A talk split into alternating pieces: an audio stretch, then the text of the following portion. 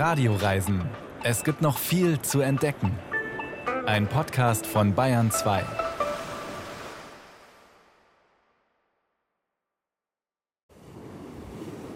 Oh, da ist ein Seehund im Wasser. Also ganz eindeutig ein Seehund. Runder Kopf, Schnauze, sogar die Barthaare konnte ich hier erkennen im, im Gegenlicht. Vielleicht, keine Ahnung, 10, 15 Meter vom Strand weg. Er guckt, er guckt mich an, definitiv. Der will wissen, was ich hier auf seinem Strand mache. Ja, wohin muss man fahren, um einem Seehund so nahe zu kommen, dass man nicht nur dessen Schnurrbarthaare im Gegenlicht erkennt, sondern auch an seinem Gesicht ablesen kann, was er denkt? Ganz klar. Nach Island geht es heute in den Radioreisen und das eben war ein kleiner Ausschnitt aus dem Beitrag, den wir gleich hören werden. Herzlich willkommen zu unserer isländischen Entdeckungsreise. Wir lassen uns heute Tipps für einen Islandbesuch im Winter geben und erfahren, wie wichtig Licht sein kann. Wir werden auf einem Vulkan spazieren gehen, der vor Jahrzehnten auf den Westmännerinseln ausgebrochen ist und dessen Relikte jetzt an Pompeji erinnern. Von einer Zeitzeugin hören wir sogar, wie sich das anfühlt, wenn die Welt um einen herum plötzlich in Flammen, Asche und Lava untergeht. Etwas weniger dramatisch, aber durchaus beeindruckend sind unsere Wahlbeobachtungen auf Island. Eines kann ich also jetzt schon sagen. Es gibt viel zu entdecken. Am Mikrofon begrüßt sie David Mayonga.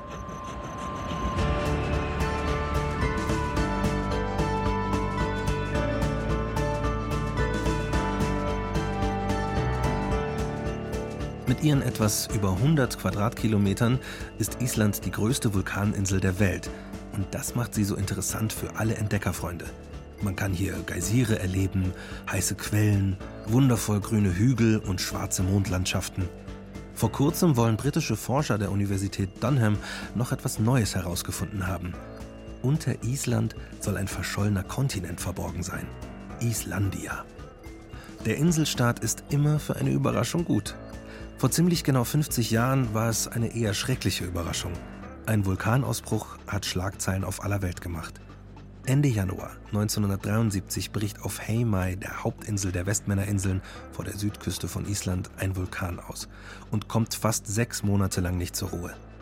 Die Bilder, wie die Menschen verzweifelt versuchen, die Lavaströme mit Wasser aus Feuerwehrschläuchen zu kühlen und so zum Stillstand zu bringen, um ihre Häuser zu retten, haben sich vielen ins Gedächtnis eingebrannt.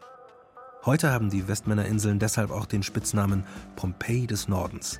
Unser Reporter Till Ottlitz wollte wissen, was man von diesem Pompeji noch alles sehen kann.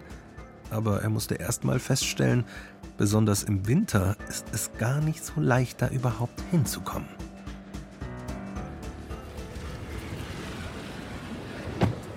Uh, okay, ich jetzt gerade im Hafenbüro. Draußen stürmt es habe jetzt wirklich ein bisschen Schiss vor dieser Überfahrt.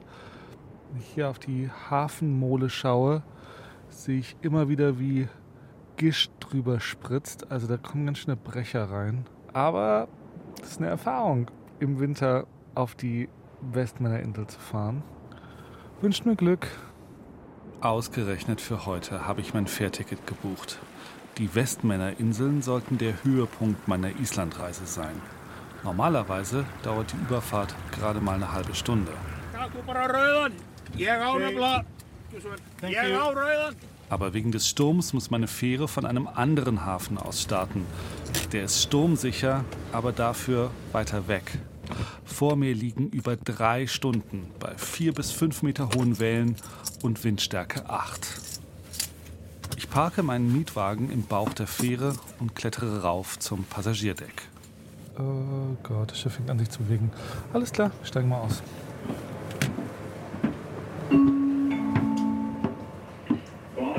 Die Fähre ist modern und freundlich eingerichtet. Eine geschwungene Bar, bunte Sessel, Holztische und überall an den Wänden Kotztütenspender.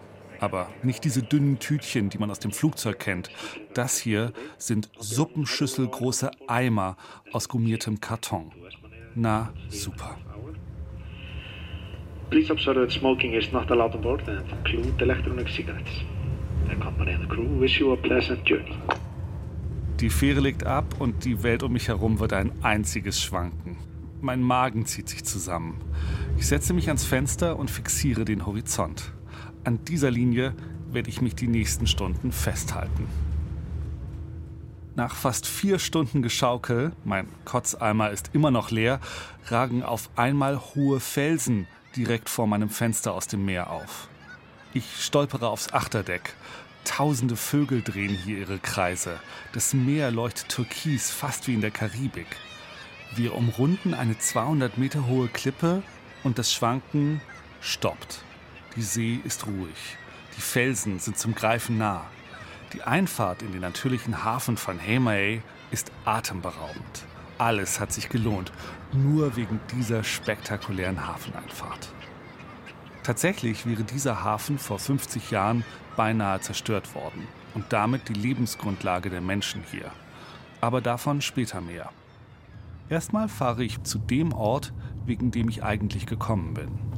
Gerade mal zwei, drei Minuten brauche ich mit dem Auto vom Zentrum des einzigen Dorfes auf Heimei bis an den Ortsrand. Hier unter einem kleinen Vulkankegel inmitten von grünen Hügeln liegt ein riesiger Gebäudewürfel in der Landschaft, verkleidet mit rostrotem, perforierten Stahl. Drinnen wartet Helga auf mich und eine Überraschung. Hello. Hello. Hi. Hi. I'm the journalist from Germany. Okay, I'm Helga. Hi Helga. Herzlich willkommen. Dankeschön. Oh, Sie sprechen Deutsch. Ja, natürlich. Ich hatte Helga meinen Besuch per E-Mail angekündigt, auf Englisch. Dass sie Deutsch spricht, wusste ich nicht. Ich muss sie noch fragen, warum.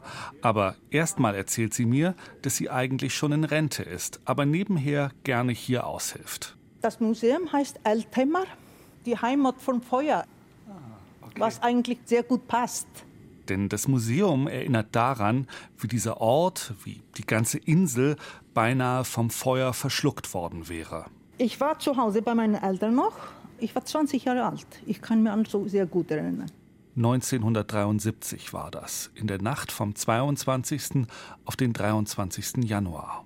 Um kurz nach eins bin ich aufgewacht, weil mein Vater darum lief. Ich müsste aufstehen, es ist etwas los. Und ich ging äh, zum Fenster und da sah ich viel Feuer. Und ich dachte, oh mein Gott, das eruptiert doch nicht hier auf der Insel. Wir haben in der Schule gelernt, dass der Vulkan tot ist. Aber der Vulkan ist nicht tot. Mitten durch die Insel tut sich ein Riss auf. Erst 700 Meter lang, dann 1600. Schnell wächst die Spalte auf zwei Kilometer Länge an. Lava spritzt daraus hervor. Fontänen aus glühendem Gestein, Dutzende Meter hoch. Es regnet Steine und Asche. Helga sieht das alles von ihrem Fenster aus. Weißt du noch, wie du dich gefühlt hast in dem Moment? Wenn man 20 ist, dann glaubt man, man überlebt alles. Das lernt man erst später, dass man das nicht tut. Aber erstmal muss sich die Familie in Sicherheit bringen. Meine Mutter, die sonst nur Hausfrau war, plötzlich war sie an. Okay, Helga, du machst dies. Ragnar, mein Bruder, du tust das. Plötzlich hat sie die ähm, Kontrolle genommen. Jetzt und hier im Museum übernimmt Helga die Kontrolle. Weil sonst keine Besucher da sind, führt sie mich persönlich durch die Ausstellung. Das Herz des Museums ist eine Ruine. Mittendrin in der großen Museumshalle stehen die bröckelnden Mauern eines Einfamilienhauses. Und dann wurde dieses Haus gewählt, um zu zeigen, wie das war, weil dieses Haus hier ganz in der Nähe vom Vulkan ist. Zum Glück war das Haus nicht unter der Lava, sondern nur von Asche begraben.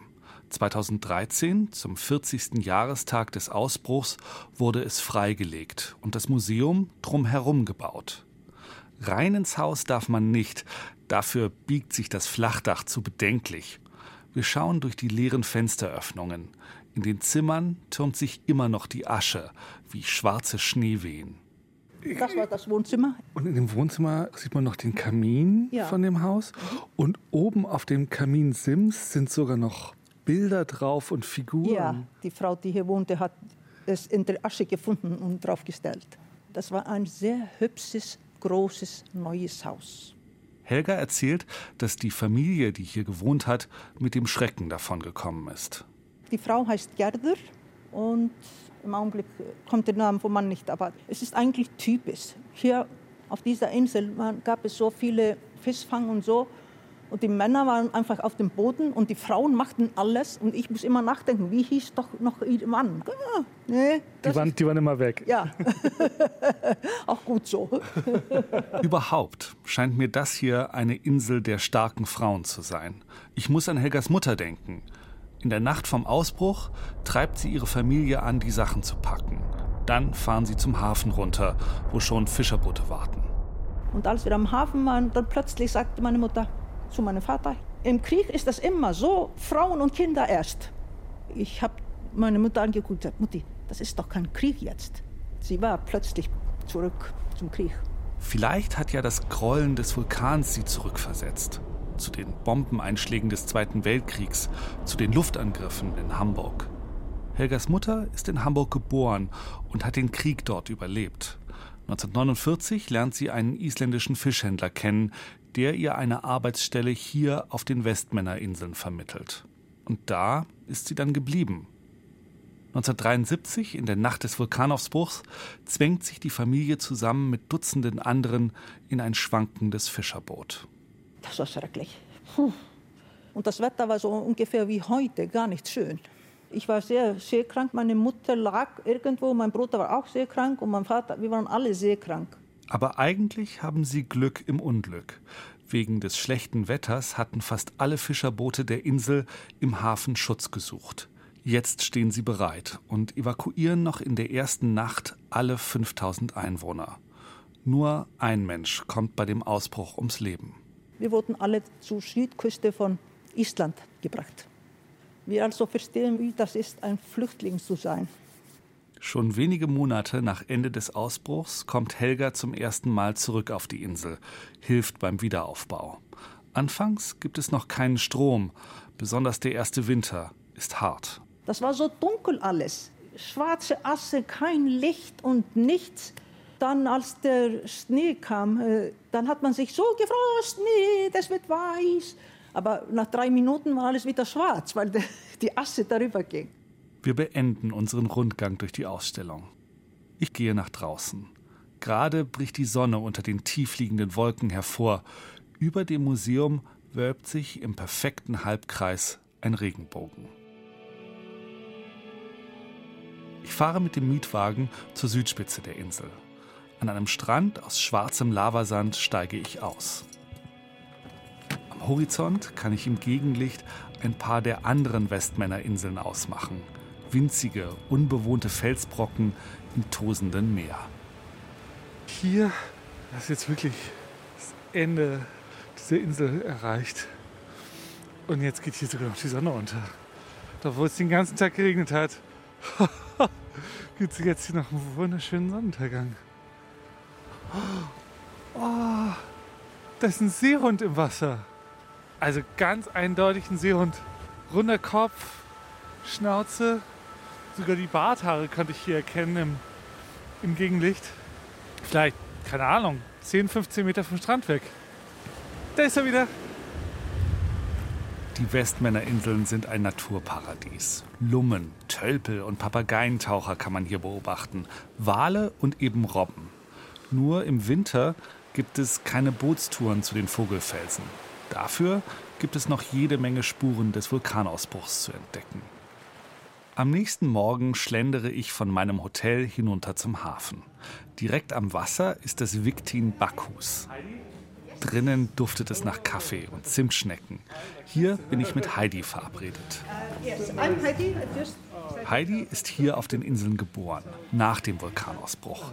Sie hat Nautik studiert, als Offizierin auf Fischerbooten gearbeitet, aber irgendwann hat sie hier eine Familie gegründet. Heute ist sie Geschäftsführerin von Viking Tours. Sie nimmt mich mit zu ihren Lieblingsorten auf der Insel.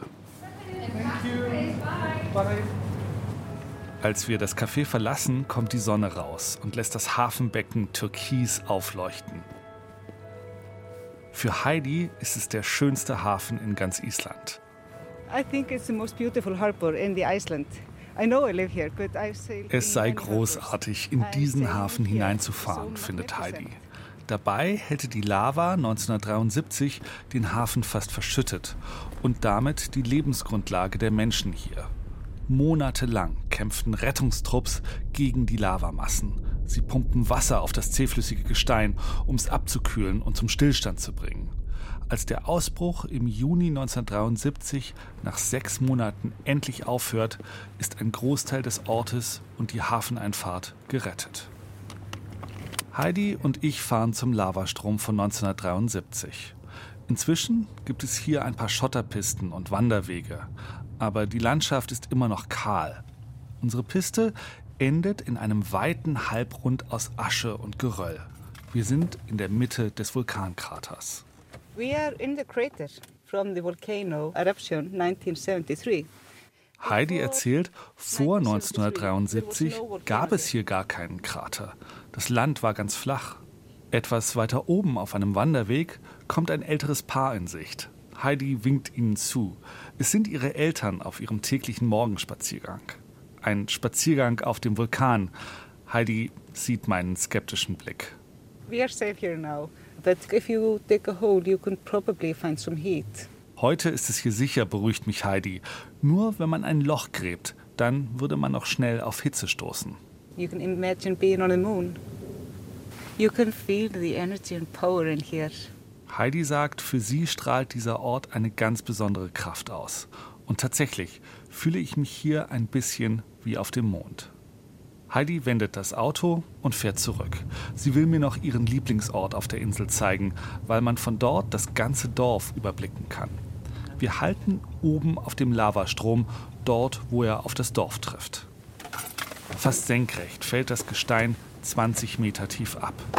Es fühlt sich leicht mulmig an, als Heidi mir erzählt, dass unter unseren Füßen Häuser in der Lava eingeschlossen sind. It was around 400 houses that went under lava. There was a lot of houses. Insgesamt 400 Häuser hat die Lava verschluckt. Heidi zeigt auf ihr eigenes Haus, ein hübsches weißes Holzgebäude. Ein bisschen schief steht es da, krumm gedrückt vom Gewicht der Asche.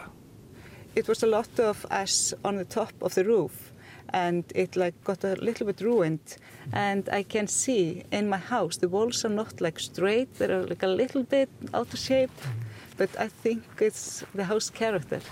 Heidi findet, die schiefen Wände geben dem Haus seinen Charakter. Wir fahren zurück ins Dorf. Ich frage Heidi, ob sie Angst hat, dass der Vulkan eines Tages wieder ausbrechen könnte. It will happen again. Klar wird der Vulkan wieder ausbrechen. Hoffentlich nicht zu Heidis Lebzeiten. Aber so ist das eben, wenn man einen Vulkan im Vorgarten hat. Also, uh. Immerhin gäbe es heute bessere Messinstrumente und damit längere Vorwarnzeiten.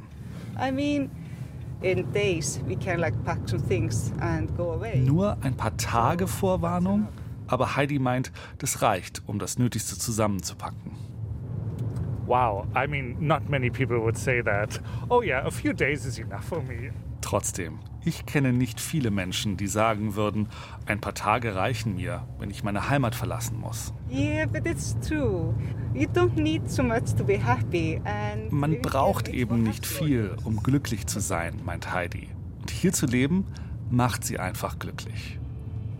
Heidi setzt mich am Hafen ab. Als wir uns verabschieden, kommt die Sonne raus. Thank you so much. Yes. Have a wonderful day. Thank you so much. Goodbye. Und wieder wölbt sich ein perfekter Regenbogen über Vulkan und Dorf. Heidi hat recht. Hier zu sein, macht glücklich. Till Ottlitz hat uns auf die Westmännerinseln vor der Südküste Islands mitgenommen. Diesen Beitrag und auch die komplette Sendung finden Sie zum Nachhören auch als Podcast in der ARD Audiothek. Sie hören die Radioreisen mit David Mayonga. Ich bin aber jetzt nicht alleine. Neben mir sitzt nämlich der Mann, der uns gerade die Westmännerinseln näher gebracht hat, mein Kollege und Reporter Till Ottlitz. Schön, dass du da bist. Hallo. Hallo David. Äh, du hast uns ja gerade mit in die Vergangenheit und die Gegenwart gleichzeitig mitgenommen. Und als ihr da zusammen in dem Museum wart und dieses Haus angeguckt habt, von Asche bedeckt, da sind bei mir auch sofort die Gedanken bei Pompeji gelandet. Das ist schon unglaublich. Aber Der Vulkan und auch das Museum, das ist ja sicher nicht die einzige Sehenswürdigkeit auf den Westmännerinseln, beziehungsweise auf äh, Heimei. Was lohnt sich denn dort noch so anzusteuern? Also schon allein die Landschaft ist spektakulär. Wenn man da mit der Fähre ankommt, fährt man an einer kleinen Nebeninsel vorbei, wo das einsamste Haus der Welt drauf ist. Das kennt man vielleicht auf so, wird immer wieder auf Instagram Ja, sagen, gepostet ja, mhm. oder so. Das ist so ein Haus auf so einem ansteigenden Hügel und dahinter fallen die Klippen steil ins Meer ab. Ein einzelnes kleines Haus auf so einer grünen Wiese. Und es ist tatsächlich eine ehemalige Jagdhütte. Da gehen die äh, Männer vor allen Dingen von den Westmännerinseln im Sommer hin und jagen da oder gehen auch fischen und machen da ihre Grillausflüge. Und im Winter ist das aber da nicht bewohnt und man kann die aber auch mieten. Das ist sowas oder eine andere Sache, weswegen man da unbedingt hinfahren sollte. Es ist die Kulinarik. Die haben zwei sehr, sehr gute Restaurants. Eins äh, sogar mit Michelin-Sternen auf dieser Insel und das andere das Got, wo ich gegessen habe. Das heißt einfach gut und Ja. es war wirklich auch einfach gut. Und was Tolles ist, überall begegnet man Menschen, die einem wahnsinnig äh, gastfreundlich begegnen, die sich freuen, dass man auf dieser Insel ist und die einem auch ihre Geschichten von dem Ausbruch erzählen, davon erzählen, wie sie es geschafft haben, diese Inseln wieder bewohnbar zu machen und wie, wie sich diese Gemeinschaft entwickelt hat, die im Schatten des Vulkans unglaublich zusammenhält und unglaublich gastfreundlich und, und nett ist. Ja, das habe ich auch aus dem Beitrag so rausgehört. So. Du hast aber nicht nur Menschen getroffen, du hast ja auch Tiere getroffen. Deine, deine Seehundsichtung, ich liebe das Audio davon. Ähm, Was kann man denn außer dem Seehund, wo man die Bahnhaare im Gegenlicht erkennt, noch so für Tiere beobachten? Also das ist wirklich der Hauptgrund, warum da viele Leute hinfahren, sind die Tierbeobachtungen. Also wenn man Glück hat, habe ich auch, sieht man von der Fähre aus schon Wale. Habe ich auf der Fähre zurückgesehen. Da sind Wale in der Fähre aufgetaucht. Und dann ist das eine der größten Papageientaucherkolonien auf der Welt. Also Papageientaucher sind diese kleinen Vögel, die so ein bisschen aussehen wie so Mini-Pinguine, aber mit so ganz bunten großen Schnäbeln, in denen sie dann immer so mehrere Sardinen so aufgereiht haben und in ihre Nester zurückbringen. Und da sind über eine Million von den Viechern, die auf den Hügeln ums Dorf rum bringen die ihre Jungen so in so, so Bruthöhlen zur Welt. Und das Tolle ist, Ende August kommen diese kleinen Küken raus und die richten sich normalerweise nach dem Mond, wo sie dann hinfliegen. Aber das Dorf ist halt so hell, dass sie davon abgelenkt werden und dann im Dorf landen. Und den ganzen September über ist es der größte Sport der Einheimischen, nach Papageientaucherküken zu finden. Die verstecken sich dann nämlich unter Autos, unter Mülltonnen, unter Treppen, im Gartenhäuschen. Und die Kinder werden richtig losgeschickt von ihren Eltern Papageientaucher aufsammeln. Die sammeln sie dann in so Schuhkartons oder so in der Garage und bringen sie dann am nächsten Morgen ins Meer, damit die halt nicht überfahren werden oder von der Hauskatze gefressen werden. Ich war da noch nie, ich habe mir das nur von allen erzählen lassen. Es muss eine tolle Zeit sein, wenn äh, man da Papageientaucherküken suchen kann. Also ich muss da unbedingt noch mal im September hin. Total. Ich muss es meiner Tochter erzählen, dann will die nämlich auch im September dahin. Du, du warst jetzt aber im Winter äh, da. Ist es eine gute Idee, ausgerechnet im Winter nach Island oder auf die Westmännerinseln zu fahren? Also ich wollte unbedingt das Nordlicht sehen. Das kann man da so ganz gute Chancen so zwischen November und März. Ich war da Anfang März. Das ist schon eine ganz gute Jahreszeit, weil da sind schon die schlimmsten Winterstürme weg. Vielleicht hat man weniger Wolkendecke einfach und hat dann größere Chancen, das Nordlicht zu sehen. Und hast du Glück gehabt? Ich habe kein Glück gehabt. Also entweder hatte ich Wolken oder es gab einfach kein Nordlicht. In der Nacht nach meinem Abflug, da war super Nordlicht. Ah, per- Natürlich. Perfektes Timing. ich, hatte, ich hatte damals auch kein Glück. Ich war auch im Winter in Island und ich habe leider auch kein Nordlicht gesehen. Wie bist du denn zurechtgekommen mit diesen wenigen Sonnenstunden? Also als wir damals dort waren, das war Ende Januar und da ging die Sonne um kurz vor elf auf und aber schon wieder ab 15 Uhr war die schon wieder im Sinkflug. Wie ging es dir damit? Also klar, es ist einfach ein bisschen dunkler, aber es ist auch gemütlicher. Also man geht einfach ein bisschen später zum Frühstück. Gerade wenn man in Reykjavik unterwegs ist, ist es auch eine tolle Stadt für Kulinarik. Es gibt ganz tolle Frühstückscafés. Sie lieben Kaffee, die Isländer. Sie können ganz tolle Kuchen backen. Ich habe noch nie so gute Croissants gegessen wie dort. Kann man wirklich Paris, Frankreich komplett dafür wegschmeißen. Äh, die, die Isländer haben das alles, also auch natürlich auch so die klassischen Zimtschnecken, Kardamomknoten, haben die alles perfektioniert. Funktioniert. Und ich finde, man geht einfach das Leben ein bisschen gemütlicher an dann mhm. im Winter. Also das ist nicht super, dass du das quasi so für dich einnehmen kannst und die positive Seite dran sehen kannst. Ich war die ganze Zeit nur, wir haben keine Zeit, wir können jetzt nirgendwo mehr hinfahren, es wird schon dunkel. Also das stimmt, man kann eigentlich alles auf Island im Winter machen, was man im Sommer auch machen kann. Mhm. Man muss aber mehr Zeit mitbringen, ja. weil A, man hat weniger Sonnenstunden am Tag und B, es kann halt immer sein, dass es ein Schneesturm kommt ja. und einen äh, davon abschneidet. Aber ähm, also man kann im Grunde Gletscherwanderungen machen, man kann in Hotpots gehen und baden, man kann, das habe ich gemacht, in der Silfra-Spalte zwischen den beiden Kontinental die Kontinentalplatten ja. auseinanderschieben, kann man schnorcheln gehen. Das geht auch im Winter. Das Wasser ist eh immer ja. zwei Grad kalt. Das ist vollkommen egal, ob man es im Sommer oder im Winter macht. Genau, man kann diese ganzen Ausflüge auch von Reykjavik aus machen und da dann halt ähm, das Nachtleben genießen, die Cafés genießen und sehr schön ins Museum gehen oder sich mit der Geschichte Islands beschäftigen. Das geht auch von dort alles prima. Ich fand auch tatsächlich die Spaziergänge durch Reykjavik, die waren für mich schon total erfüllt. Also das war richtig gut. Mhm. Für viele, glaube ich, ist es, wenn du erzählst, im Winter Schneestürme und abgeschnitten von der Außenwelt, ist für viele so ein absolutes No-Go. Okay, auf gar keinen Fall im Winter nach Island. Aber das klingt irgendwie schon so, als ob du sagst, nee, nee, Winter in Island macht Sinn. Absolut. Ich glaube, wenn man ein paar Sachen machen will, wie zum Beispiel bestimmte Wanderungen machen will, Überlandwanderungen, oder wenn man die Insel jetzt mit dem Fahrrad umrunden will, wo die Isländer mal sagen, ihr Deutschen, ihr habt sie doch nicht mehr alle. Ja, in diesem äh, Fall bin ich Isländer. Der, der, Wind kommt immer von vorne, egal in mhm. welche Richtung du fährst. Warum tust du dir das an? Dann sollte man das, glaube ich, eher im Sommer machen. Mhm. Aber für alles andere, finde ich, ist der Winter wirklich eine super Jahreszeit, weil man hat die entspannteren Leute, man hat die Sehenswürdigkeiten mehr für sich alleine, man ist teilweise der einzige Mensch im Museum, mhm. so wie es auch mir im Eightheimer ging. Da war ich einfach der Einzige und die Leute sind entspannter und, und freuen sich mehr, einem was zeigen zu können. Island ist schon sehr überlaufen von Touristen mhm. im Sommer und dann, glaube ich, hat man mehr Chance, mit Isländern in Kontakt zu kommen und, und schöne Begegnungen zu haben. Die hat man, glaube ich, mehr im Winter. Auf nach Island im Winter. Gut, dass wir da waren und danke fürs Mitnehmen. Till Ottlitz. Danke dir, David. Island ist schon ein bisschen ein magischer Ort. Für mich waren vor allem die Landschaft, aber auch das Licht etwas ganz Besonderes. Die Nordlichter habe ich ja leider auch nicht gesehen, aber dafür ist mir etwas anderes aufgefallen. Weil es auf Island nur so wenige Sonnenstunden am Tag gibt, haben sich die Leute in Restaurants und an anderen öffentlichen Orten kreative Lösungen einfallen lassen, um für Licht zu sorgen. Es gibt ganz viel indirektes Licht gepaart mit unterschiedlichsten Lichtquellen, insgesamt aufwendige Lichtspiele. Die haben mir das frühe Dunkel auf jeden Fall ertragbarer gemacht und gemütlich war es auch. Beim Essen zum Beispiel. Aber da gab es Wahl. Ich habe damals gefragt, ja, aber äh, darf man das denn überhaupt? Unsere isländischen Bekannten meinten dann, ja, ja, das sind nur ganz kleine Wale. Mir ging es dann exakt so wie unserem Autoren Simon Berninger, der wollte eigentlich nur Wale beobachten, hatte dann aber auch auf einmal ein Walsteak vor der Nase. Island. Keine Bäume weit und breit, dafür Geysire, unendliches Grün und eine magische Sagenwelt.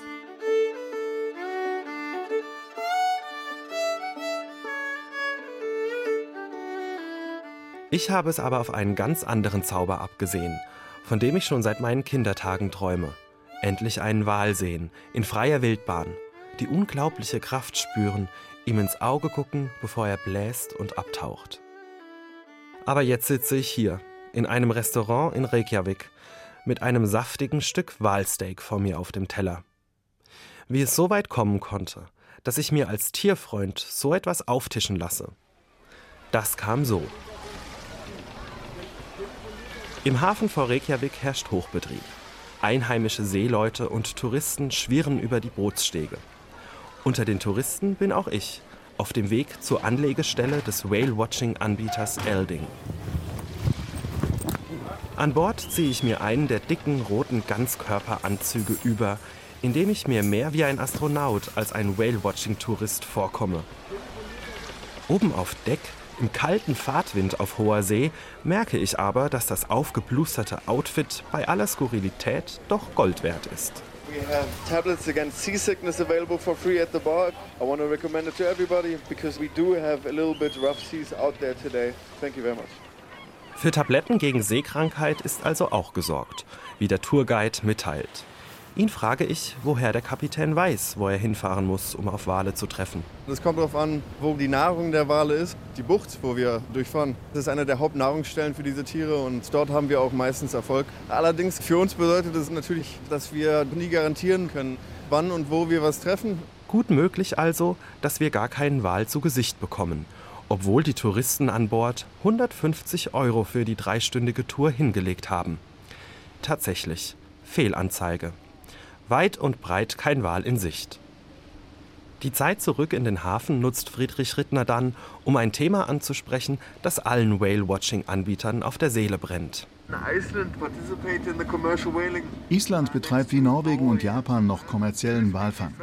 Zwei Walarten werden hier besonders gejagt, nämlich Finnwale und Zwergwale.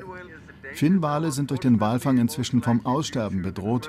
Und das Erstaunliche ist, dass es nicht die Isländer sind, die den Bedarf an Walfleisch hochhalten, sondern die Touristen. Wale auf hoher See und auf dem Teller genießen, das klingt paradox. Wie nah beides beieinander liegt, zeigt mir Rittner zurück im Hafen. Ausgerechnet gegenüber unserer Anlegestelle parken zwei Walfangschiffe. Die sind mir vorher gar nicht aufgefallen, trotz der markanten Spähvorrichtung am Bug, wo einer der Crew nach den Tieren Ausschau hält, sobald das Schiff in See gestochen ist. Dass die beiden Schiffe mit Kameras überwacht werden, kommt nicht von ungefähr. Schon oft haben militante Tierschützer versucht, sich an Bord zu stehlen, um den Walfängern das Leben schwer zu machen, erzählt Friedrich Rittner. Es gäbe aber auch friedlichen Walschutz, und zwar in der City. Ich bräuchte nur nach den jungen Leuten Ausschau halten mit dem Pulli-Aufdruck Meet us, don't eat us. Triff uns, aber iss uns nicht. Die Kampagne vom International Fund for Animal Welfare.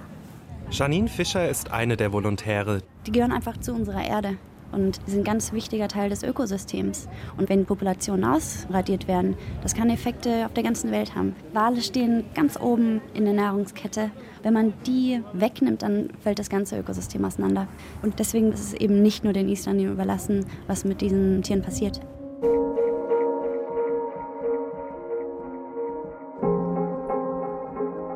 Sigurd Stein Masson leitet die Kampagne Meet Us, Don't Eat Us. Ich treffe ihn in seinem Büro im Hafen. Für die Tierschutzorganisation arbeitet Masson seit 2003 und zwar nicht zufällig. That was the year Iceland decided to start the scientific whaling again. In dem Jahr hat Island den Walfang zu Forschungszwecken wieder erlaubt. Wir haben immer gesagt, dass das auch dem kommerziellen Walfang den Weg bereitet. Und genau so war es auch. 2006 ging es damit wieder los, auch wenn der Verzehr von Walfleisch zurückgeht. Die Nachfrage sinkt, das liegt auch daran, dass Masson mit seiner Kampagne viele Restaurants davon überzeugt hat, Walfleisch von der Speisekarte zu nehmen. Trotzdem werden weiterhin Wale gejagt. Christian Loftsson is the biggest fishing quota owner Christian Loftzon gehören die meisten Fischfanggebiete des Landes. Und sein Unternehmen macht Jagd auf Finnwale, entgegen allen internationalen Abkommen. Denn Finnwale stehen seit über einem Jahrzehnt auf der roten Liste der bedrohten Arten, auch wenn die Bestände vor Island vergleichsweise gut sind. Besonders den Whale-Watching-Anbietern der Hauptstadt ist das ein Dorn im Auge. Als ich Masson erzähle, dass ich bei meiner Tour mit Elding kein Wal gesehen habe, rät mir der Tierschützer, es im Norden Islands zu versuchen. Die dortige Hafenstadt Husavik gelte immerhin als europäische Walhauptstadt.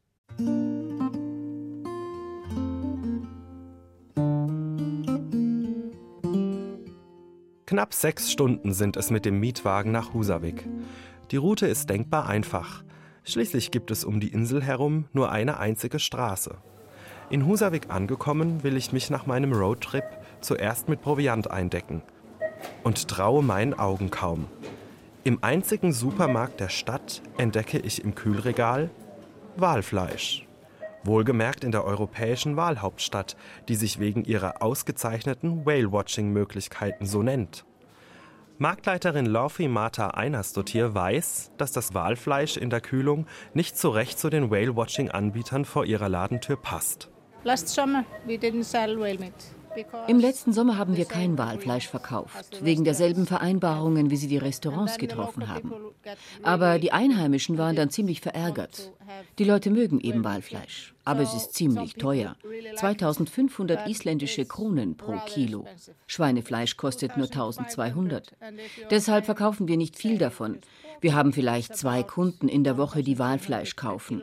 Wir haben also nur eine kleine Auswahl, einfach um es eben im Sortiment zu haben.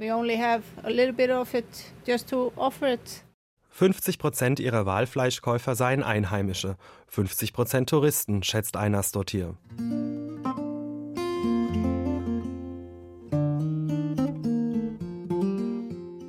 Über die verschiedenen lebendigen Walarten in isländischen Gewässern informiert das Walmuseum von Huld Haflidadotir. Dort klärt die gebürtige Husavikerin auch über den isländischen Walfang auf und musste dafür nicht allzu weit in der Geschichte graben. Die Isländer haben erst nach dem Zweiten Weltkrieg mit dem Walfang angefangen, weil sie dann erst die Ausrüstung und das Wissen hatten. Natürlich, wenn davor mal ein Wal gestrandet ist, war das ein Glücksfall, weil der dann ein ganzes Dorf satt machte. Aber gezielt auf Walfang gingen die Isländer erst sehr spät, was ziemlich schräg ist.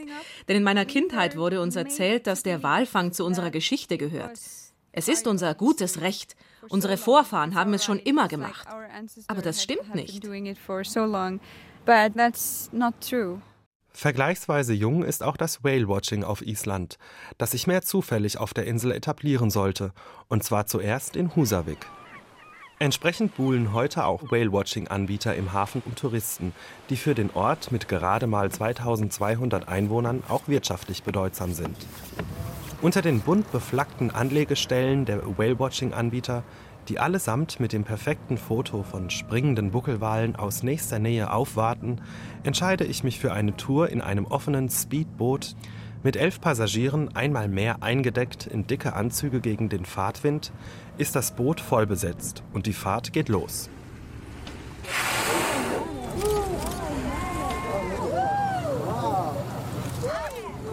40 Minuten später hält das Boot vor zwei Buckelwalen.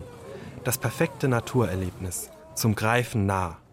Während drumherum nur nicht die vielen anderen Boote und der Motorlärm. Kaum, dass sich die Boote vor den beiden Tieren in Position gebracht haben, zeigen die zwei Buckelwale ihre Fluke. Ein Zeichen dafür, dass sie tief abtauchen und das Weite suchen.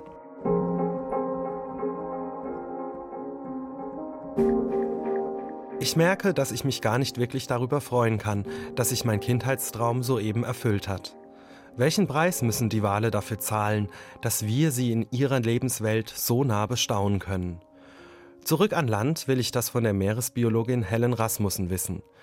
Die Motoren, sagt sie, sind in der Tat ein Problem für die Meeressäuger. Mit einem Unterwassermikrofon hört man die Boote noch 10, 20 Kilometer weit weg und sie überdecken die Kommunikation der Wale. Man nennt das den Cocktail-Effekt, wie wenn wir auf eine Party gehen mit lauter Musik, dann müssen wir lauter reden, damit wir verstanden werden. Und die Wale müssen dasselbe tun. Es ist ja letztlich eine reine Abwägungssache für den Wal. Wenn hier am meisten Futter ist, es aber in 10 Kilometern Entfernung leise ist, wählt er also das Futter oder die Ruhe. Natürlich bleiben die Tiere beim Whale-Watching am Leben. Trotzdem nennt die Meeresbiologin den Walfang im selben Atemzug. Natürlich ist ein lebender Wal besser als ein toter, aber es wäre besser, wenn nicht so viele Whale-Watching-Boote rausfahren würden. Aktuell haben wir nur die Nacht, in der keine Boote draußen sind und es ruhig ist auf dem Wasser. Whale-Watching und Walfang. Sind das am Ende also nur zwei nebeneinander stehende Optionen, den Tieren habhaft zu werden, die eine schlecht, die andere noch schlechter? Für mich wird es hier sogar philosophisch. Müssten wir nicht einen demütigen Abstand von diesen sanftmütigen Meeresgiganten halten, die die Ozeane letztlich viel tiefer durchdringen als wir in unseren wackeligen Booten? Lehren sie uns nicht grundsätzlich, dass es in der Natur Grenzen gibt, die uns in ihre Schranken weisen? Mit diesen Gedanken im Kopf fahre ich zurück nach Reykjavik und peile das Fischrestaurant Srir Frakar an. Einer ist dort regelmäßig zu Besuch, Christian Lofzon. Er beliefert das Restaurant mit Finnwalfleisch. Lofzon hat ein reines Gewissen. Immerhin halte er sich ja an die Fangquoten, die ihm die Regierung auferlegt. Das ist eine sehr konservative Quote. Das löscht den Finnwalbestand vor Island nicht aus. Wenn du kein Walfleisch magst, dann fängst du auch keine Wale. Aber wir mögen Walfleisch und das ist ein Geschäftszweig hier, wie mit jedem anderen Fisch in meinen Augen. Im Geschmack erinnere Wal dagegen eher an Rindfleisch, glaubt man dem Koch des Hauses. Als er sieht, dass ich mich mit dem befreundeten Walfleischlieferanten unterhalte, stellt er mir ungefragt einen Teller auf den Tisch. It's whale steak with potatoes and salad. It's very soft. It melts in your mouth. It's very good. So you have to try it. Also sitze ich hier mit meinem Stück Walsteak mit Kartoffeln und Salat auf dem Teller. Und jetzt den Wal probieren oder den Koch vor den Kopf stoßen?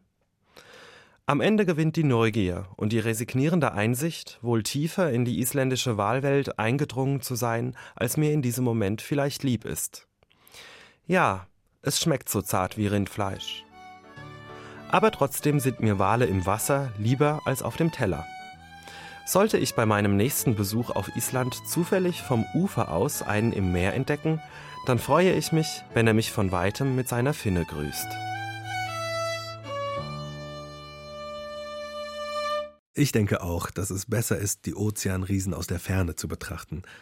Wenn Sie sich vertiefend mit dem Thema Whale-Watching befassen wollen, dann empfehle ich Ihnen die Website whaletrips.org. Die informiert sehr sachkundig darüber, wie, wann und wo man eine gute und vor allem für die Tiere vertretbare Form der Walbeobachtung machen kann.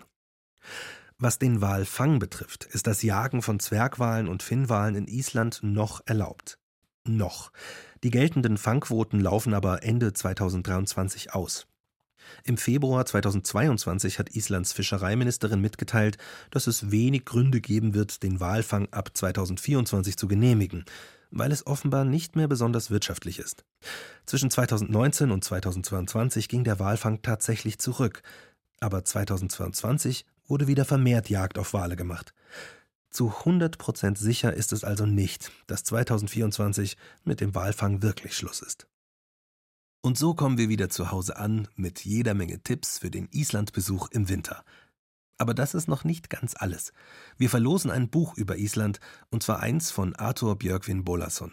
Island Lieblingsorte, erschienen im Surkamp Verlag. Um an der Verlosung teilzunehmen, schicken Sie uns eine Sprachnachricht per Signal oder WhatsApp an unsere Radioreisennummer und erzählen uns Ihre Reisegeschichte. In einer unserer nächsten Sendungen geht es um Reisen mit dem Nachtzug. Waren Sie mal damit unterwegs? Kennen Sie Leute, die mit dem Nachtzug gefahren sind? Wohin ging's und was haben Sie da erlebt? Welche Erfahrungen haben Sie gemacht? Sprechen Sie uns Ihre Geschichte auf die Radioreisennummer 0151 4403 7406. Mit ein bisschen Glück können Sie so das Buch Island Lieblingsorte gewinnen.